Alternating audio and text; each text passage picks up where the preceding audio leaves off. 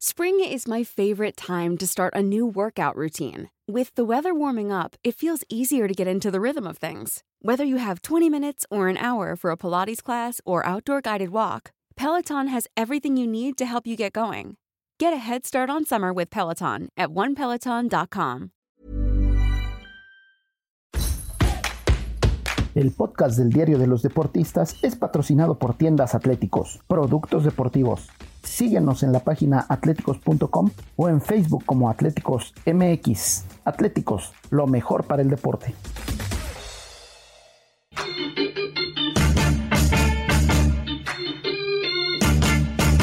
Esto, el diario de los deportistas.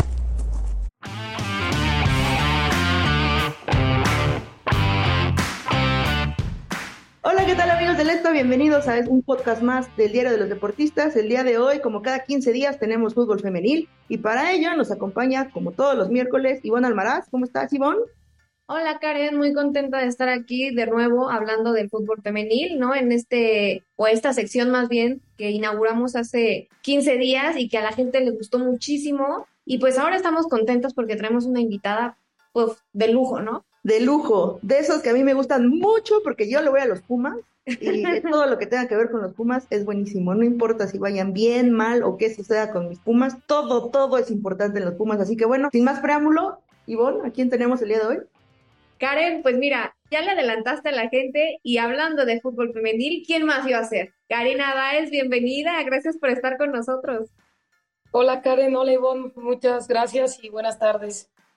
No, gracias a ti por acompañarnos y justo, mira, estamos muy contentas, te lo decíamos antes de entrar, de que pues estés aquí con nosotras, de que estés hablando en el Diario de los Deportistas en nuestro podcast femenil, pero la gente obviamente está interesada en saber de ti, ¿no? Hemos visto notas, hemos visto cómo va el equipo, hemos visto desde que llegaste, pero lo importante es saber quién es Karina Báez, ¿no? Eh, entonces sí nos gustaría que nos contaras, por ahí supe que eres sangre auriazul, ¿no? No miente eh, el expediente, pero cuéntanos, Karina, ¿de dónde nace esta pasión por el fútbol y quién es Karina Báez antes de iniciar o aventurarse a este gran reto? Eh, bueno, Karina Báez, pues a mí me gustaban mucho los deportes de niña, yo creo que es culpa de mis papás. Hacíamos deporte, cualquier deporte, badminton, este, kickball, básquetbol, fútbol. Mi mamá jugaba fútbol conmigo, igual que mi papá, y pues eran muy exigentes como papás. O sea, en el momento nosotros hacíamos algún deporte de manera disque lúdica, éramos muy competitivos. Entonces, conforme fui creciendo, eh, me fui, yo creo que ellos intentaron hacerlo más una disciplina en mi vida y fui incursionando primero en el básquetbol, en un equipo, luego ya un poco más grande, pues ellos trabajaban, me salía a jugar con mis vecinos, fútbol, lo que fuera, ¿eh? cualquier juego con pelota, ahí andábamos nosotros en el fraccionamiento y ya un poquito grande, 16 años, bueno, lo digo grande porque es una edad en donde ya las jugadoras están en un proceso previo. Encontramos un equipo que era Andrea Soccer allá en Montesur y pues ahí empezó yo creo que el cambio, o sea, encontrar un equipo de puras niñas en donde pudiera entrenar, entrábamos dos veces por semana y jugábamos los fines de semana. Eso fue durante casi tres años. Después entré a la UNAM y ahí yo me sentí mucho más identificada con lo que era la universidad y el fútbol, lo que era tener una vida de deportista y estudiante. Creo que era más ad hoc, además entrenaba con compañeras con las cuales no compartía aula, con todas, pero sí compartíamos esta parte, este proceso de ir a entrenar, de vete a tu facultad o vas llegando de tu facultad, tengo exámenes y todo, toda esa parte pues, que nos tocaba vivir en ese momento.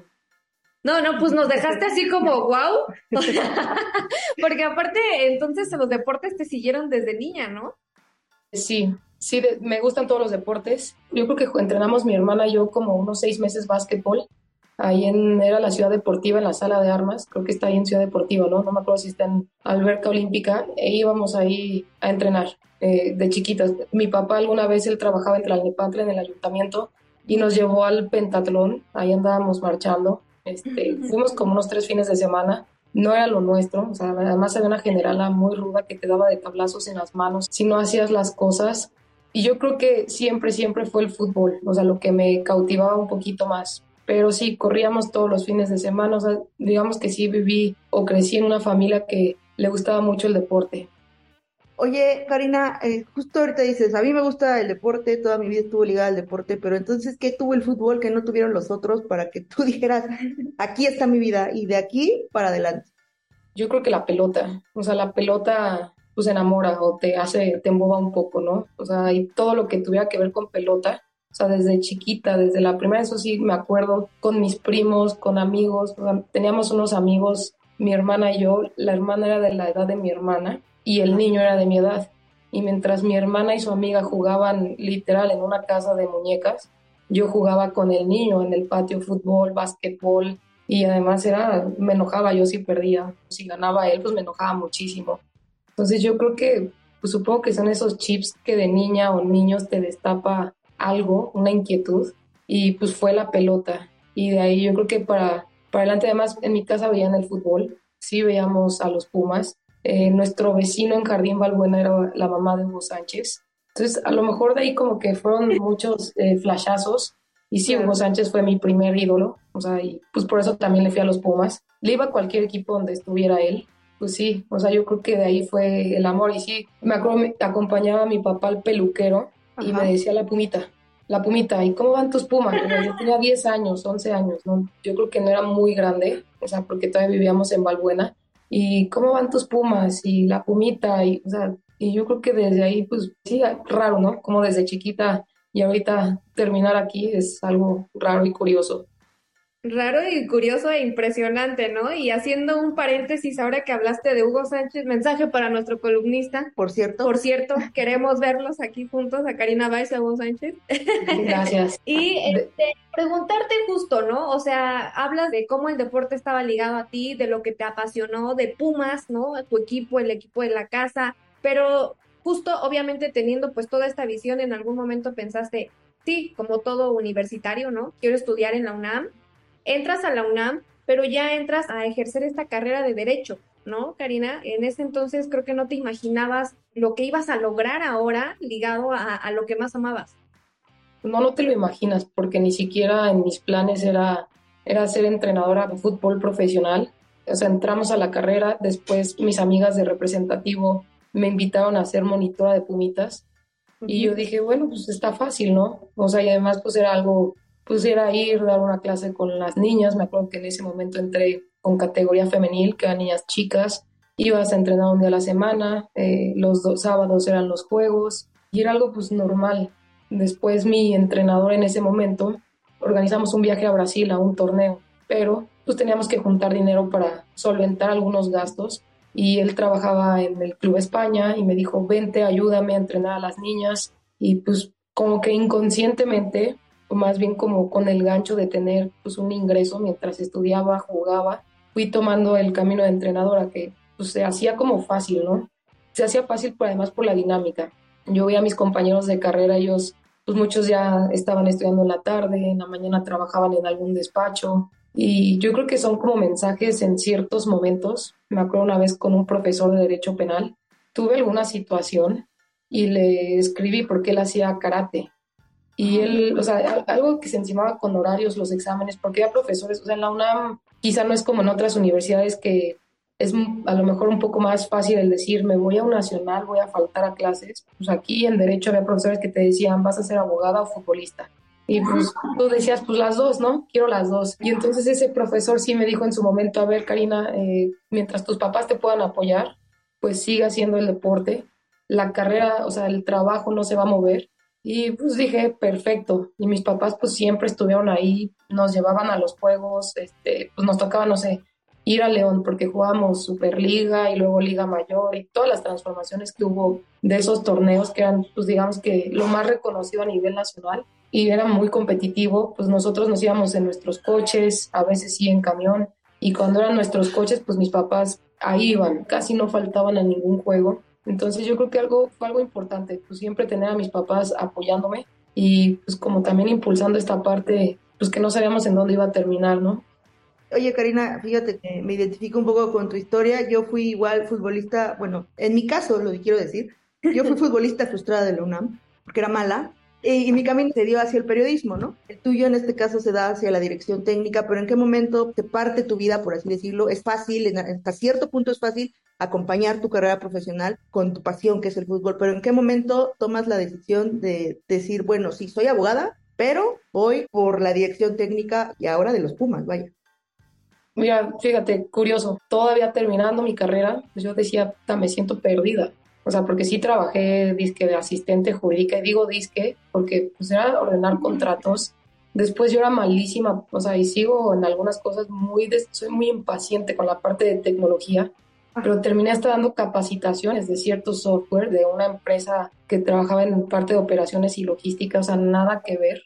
O sea, me tocaba ir hasta Cepomex allá a Correos de México por Azcapotzalco, un poquito más lejos, y yo capacitando, yo decía, órale, o sea, realmente estoy haciendo esto, pero dentro de mí siempre, yo decía, en algún punto, el periodismo deportivo fue una opción, como que yo lo encontraba, seguía ligado al deporte, investigué en la escuela Raúl del Campo, en la José Ramón, por ahí tengo un par de notas en la Gaceta UNAM que me ayudaron, Paragoya Deportivo, hacía durante, no sé, dos meses los softs, o sea, como que intenté estar viendo por dónde, pues termino la carrera, eh, sigo trabajando entrenadora en colegio particular, después en una empresa y empecé como coordinadora, seguía yendo a otras escuelas a dar clases de fútbol a niños de prepa y después pues ya opto por titularme porque habían pasado unos tres años que había terminado la carrera y se abre la modalidad de diplomado y digo, es ahora.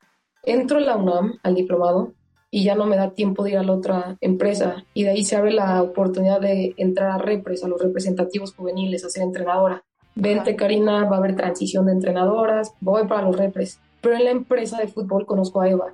O sea, y me acuerdo, hice mi examen de Envid, entré, pero lo dejé. O sea, no, realmente no entré porque además pues tampoco es una carrera tan... Pues si no trabajas formalmente en algo que sea estable, pues no era algo que yo pudiera pagar en ese momento. Entonces dejo pasar un año, Eva me dice, métete al diplomado de, teoría y metodología del entrenamiento. Y yo además yo tenía beca por ser académica de la UNAM, por estar dando clases en los representativos, bueno, por ser entrenadora.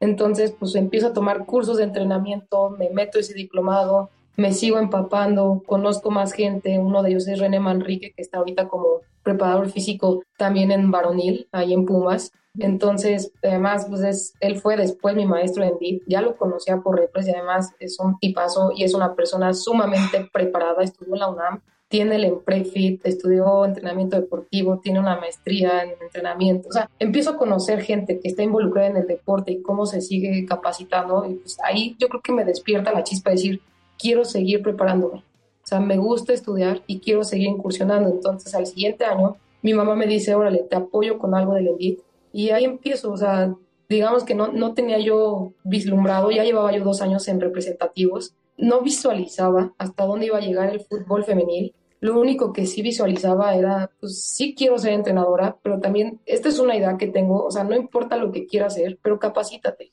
O sea, trata de ser lo mejor y no hay un grado corto ni alto, sino simplemente pues trata de ser lo mejor y de estar lo mejor preparada en eso. Entonces, hace clic justo en mi último semestre es cuando se abre la liga femenil, el primer torneo de copa. De hecho, me agarro en plenos exámenes semestrales. Uno de mis profesores en ese momento es Héctor Noriega, que actualmente trabaja con Chivas Femenil como auxiliar. O sea, como que además mi generación, muchos caímos en el fútbol femenil. Es curioso. Una compañera de generación es Claudia Ríos, que estaba en la sub-18 de Santos pues Jonathan Lascano, que está ahorita en la sub-18 de Pumas, Arnold, que terminó en San Luis. O sea, es muy curioso cómo el camino te va llevando y además terminas conviviendo con gente que quiere lo mismo y que se prepara y simplemente pues juntos vamos impulsándonos hacia donde estamos ahorita.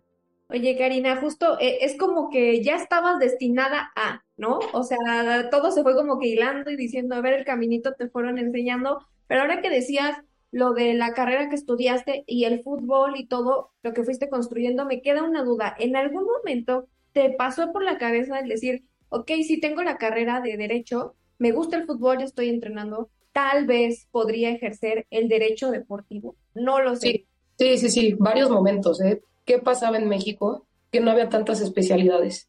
Entonces, durante este trayecto hay pues, varios abogados famosos aquí en México. Ahorita no tengo el nombre de la que tiene un libro. En algún momento me entrevisté con ella. Ella trabajaba en CONADE, pero tiene un libro de Derecho Deportivo.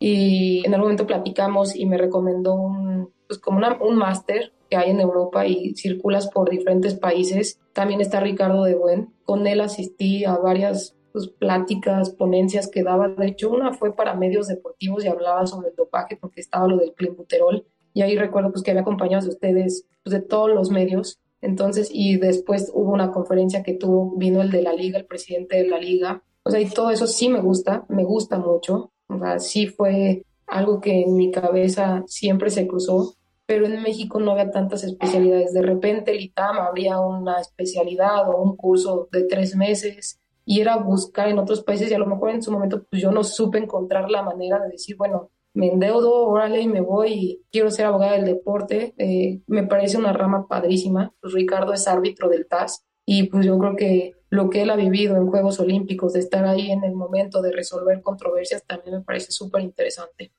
Pues mira, eh, en algún momento, no sé si después te gustaría, pero creo que, que, es lo que ha pasado también con muchas jugadoras, ¿no? Que tienen su carrera y independientemente de lo que hacen adentro de la cancha, dicen, tenemos como que el otro bracito, ¿no? Para después, eso, eso estaría padre. Pero llegas justo, conoces a Eva, te unes al equipo de Pachuca, ¿no? Y luego llega la oportunidad con Tigres, con Roberto Medina. ¿Cómo fue ese acercamiento con Roberto? ¿Cómo te dice, pues vente para acá? O sea, conocías ya a Eva, ya habías trabajado con ella anteriormente, pero el hacer esa transición hacia Tigres, ¿no? Un equipo que, bueno, ahora sabemos lo que es en la rama femenina. A Roberto lo conocí en una plática que hubo con Roberto cuando él era entrenador de la selección mayor, con entrenadores de la liga. Pues ellos tenían esas pláticas para escuchar a los equipos eh, y ellos explicar también hacia dónde querían el rumbo de selecciones y unido con la liga. En algún momento, pues le digo, Roberto, cualquier cosa por acá estoy. Y ese, pues cualquier cosa, pues sí se convirtió en una oferta formal, en donde él me dice, ¿sabes qué, Karina? Tengo una opción, no te puedo decir cuál, pero este, pues quiero saber este, tus condiciones.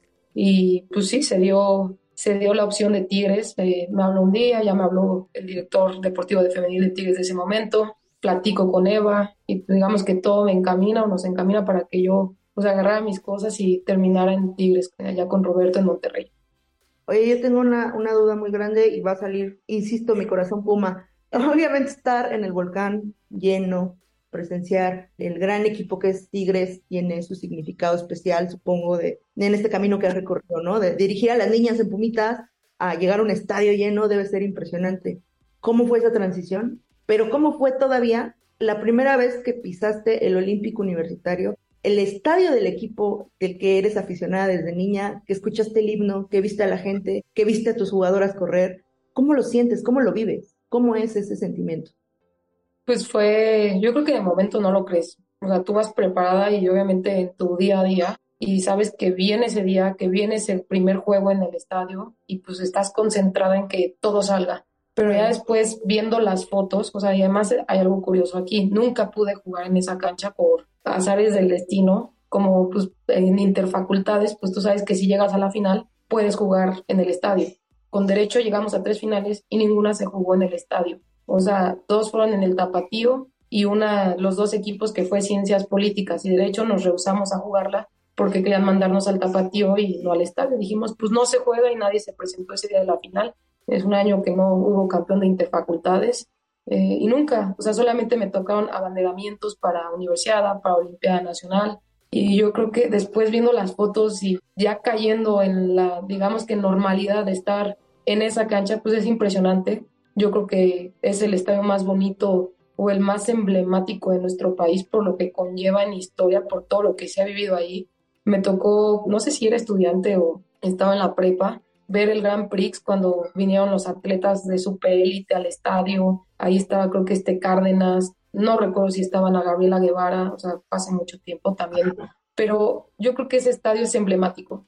O sea, y también, en, por ejemplo, en Endit teníamos un profesor de metodología, René Vargas, o sea, nos traía cortos. Era, él era de atletismo y él se encargó de que nosotros fuéramos eh, gente culta en el deporte. O sea, era alguien que nos decía, si te vas a dedicar al deporte, conoce la historia de tu deporte. Y entonces, pues sabes, el atletismo, pues sí es un emblema de ese estadio. Eh, se vivieron muchas cosas en los Juegos Olímpicos, pero yo creo que es un estadio único a nivel nacional. Hay unos muy bonitos, muy modernos, que tienen una tecnología, una apariencia impresionante, pero yo creo que el estadio de Seúl por todo lo que representa, creo que nos debemos de sentir muy orgullosos de estar jugando ahí. Karina, ya casi para terminar, me gustaría saber eh, justo, ¿qué sientes tú al ver ese escudo que portas hoy, sabiendo la, historia, el amor y lo que hay detrás de Pumas y de Karina Báez? ¿Qué sientes al portarlo? O sea, ¿lo ves? Y el salir a la cancha, el ver a la afición, el saber que tienes un equipo frente a ti, ¿no? O sea, ¿qué es todo lo que pasa por la mente de Karina Báez? Yo creo que es orgullo, yo creo que es mucha pasión, yo creo que es siempre intentar llevar esto más allá, o sea, de que las jugadoras y todos los que estamos ahí en el día a día entendemos que pues sí somos uno de los, representamos una de las cuatro instituciones grandes de nuestro país y además representamos a la máxima casa de estudios de nuestro país, de Latinoamérica. Y yo creo que no nada más es fútbol, sino que hay muchas cosas por detrás que a lo mejor a mí me tocaron vivir desde universidad, ir a alentar a nuestros compañeros de básquetbol, íbamos básquetbol, íbamos voleibol, atletismo, estar, o sea, todo el espíritu competitivo que tú desarrollas siendo estudiante y el orgullo y pasión con la que defiendes a tu universidad, yo creo que es algo que pues tenemos que entender lo que estamos representando y dónde estamos paradas. Entonces, pienso que las jugadoras lo hacen con mucho orgullo, con mucho profesionalismo, que ellas cada vez que se paran en esa cancha intentan dejar lo mejor de sí. Ah, lo decía Karen al principio, a veces sale, a veces no sale, siempre se trabaja para que salga y para que salga mucho más allá, pero creo que es una mística diferente, no todos tienen una Goya, no todos tienen un himno universitario, no todos, eh, yo creo que tienen esta fortuna de estar representando y estar entrenando y jugando en estas instalaciones. Entonces, yo creo que es mucho orgullo, mucha pasión. Y ahora sí como lo describes, Karina Báez está viviendo el sueño, o sea, su sueño, esto es el sueño de Karina Báez, estar en el banquillo, estar frente a Pumas, representar esos colores, ¿ese es el sueño de Karina Báez? Yo creo que sí, estoy construyendo el sueño. O sea, sí es un sueño que se tiene que construir porque creo que el sueño es muy grande. O sea, y el sueño definitivamente a mí sí me encantaría poder levantar un título con este equipo. Y no por decir este título este, me da cierto prestigio, no, sino por lo que significaría, por todo el trabajo, por todo el esfuerzo y por todo lo que conlleva el poder llegar hasta ese paso. Entonces se está construyendo el sueño, sí, cada vez, o sea, por lo menos a mí y a nuestro cuerpo técnico, nos da orgullo el ver que hay jugadoras que cada vez se están destapando más. Ahí está Paola Chavero que estuvo en el Mundial Sub-20. Yo creo que todo eso, todo lo que conlleva, el poder jugar contra equipos internacionales, o sea, y que te conozcan y que vean a Pumas, yo creo que esa es parte de la construcción del sueño. Entonces, sí, yo creo que el sueño está en construcción. Karina, yo creo que todo el mundo cuando salen a la cancha y cantan el himno, ¿no? Muy curioso para la afición de Pumas que levantan el puñito y gritan Goya, ¿no? Este, Karen aquí me está viendo y se lo está imaginando. de verdad, escuchar un Goya de Karina Báez para toda la gente que nos está escuchando, porque las jugadoras lo hacen así a lo lejos, pero, pero nunca hemos escuchado a la directora técnica así, y ahora que, sabemos que tiene sangre aureosil, estaría buenísimo escucharte un Goya. Sí, me lo voy a aventar. Eh, paréntesis, en cuanto a Hugo Sánchez, nada más les queda hacer ahí un, paréntesis, en representativos me tocó tener a su sobrina, a Ani Hernández, que es hija de la hermana de Hugo Sánchez, y pues no sé si muchos conozcan la historia de Erlinda, ella es eh, maestra de gimnasia, pero ella fue a Juegos Olímpicos representando a México en Montreal. Entonces también la mamá una vez nos dio, una vez o un par de ocasiones nos invitó a su gimnasio ya por el Ajusco a tomar clase de gimnasia con las niñas de representativo y o sea, una cosa maravillosa. Entonces, sí he estado ahí cerca. Ojalá y en algún punto se pueda hacer el poder conocer y platicar con Hugo. No se diga más, aquí nos comprometemos. No sabemos cuándo, pero te lo vamos a cumplir. Sí, Gracias. Sería padrísimo. No, gracias a ti, lo vamos a hacer, aprovechando que Hugo pues es también de la Casa de Les. Y mira, nos dio un buen dato, Karina, ¿eh? casi para terminar. Entonces ya lo que queremos es el Goya. Te va a acompañar Karen porque también es, es aquí Puma. Me, están comprometiendo muy feo, pero Karina dice que sí. Tú nada más. Listo, Karen. Bien, Karen. Yo les cuento. Una, dos, tres. Goya. Goya. Cachun, cachun, ra, ra, cachun, cachun, ra, ra. Goya. Universidad. ¡Eso! Y bueno, amigos del esto, con este gran Goya de Karina Bach nos despedimos. Les recordamos que pueden seguir este y otros podcasts de la OEM en Spotify, Apple Podcasts, Google Podcasts, Deezer, Acas y Amazon Music. Cualquier comentario o sugerencia nos pueden escribir al correo electrónico podcast.om.com.mx y también cualquier queja, sugerencia o lo que se les ocurra, nos pueden contactar a través de nuestras redes sociales. Estamos en arroba esto en línea en todas las plataformas. Muchas gracias, Karina, muchas gracias, Ivonne, y gracias también a la producción de Natalia Castañeda y Hananía Araujo. Hasta la próxima.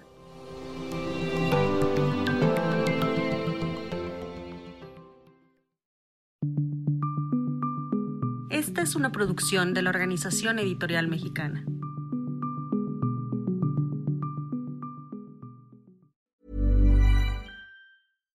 If you're looking for plump lips that last, you need to know about Juvederm lip fillers. With Juvederm Volbella XC and Juvederm Ultra XC, your lip look, whether it's subtle or bold, can last up to one full year with optimal treatment and no additional maintenance. Find a licensed specialist and see if it's right for you at juvederm.com today. That's J U V E D E R M.com. Add fullness to lips in adults over 21 with Juvederm Volbella XC or Juvederm Ultra XC. Do not use if you have severe allergies or a history of severe allergic reactions, or if you're allergic to lidocaine or the proteins used in Juvederm. Tell your doctor if you have a history of scarring or taking medicines that decrease the body's immune response or that can prolong bleeding. Common side effects include injection site redness, swelling, pain, tenderness, firmness, lumps, bumps, bruising, discoloration, or itching. As with all fillers, there's a rare risk of unintentional injection into a blood vessel, which can cause vision abnormalities, blindness, stroke, temporary scabs, or scarring. For full important safety information, visit juvederm.com.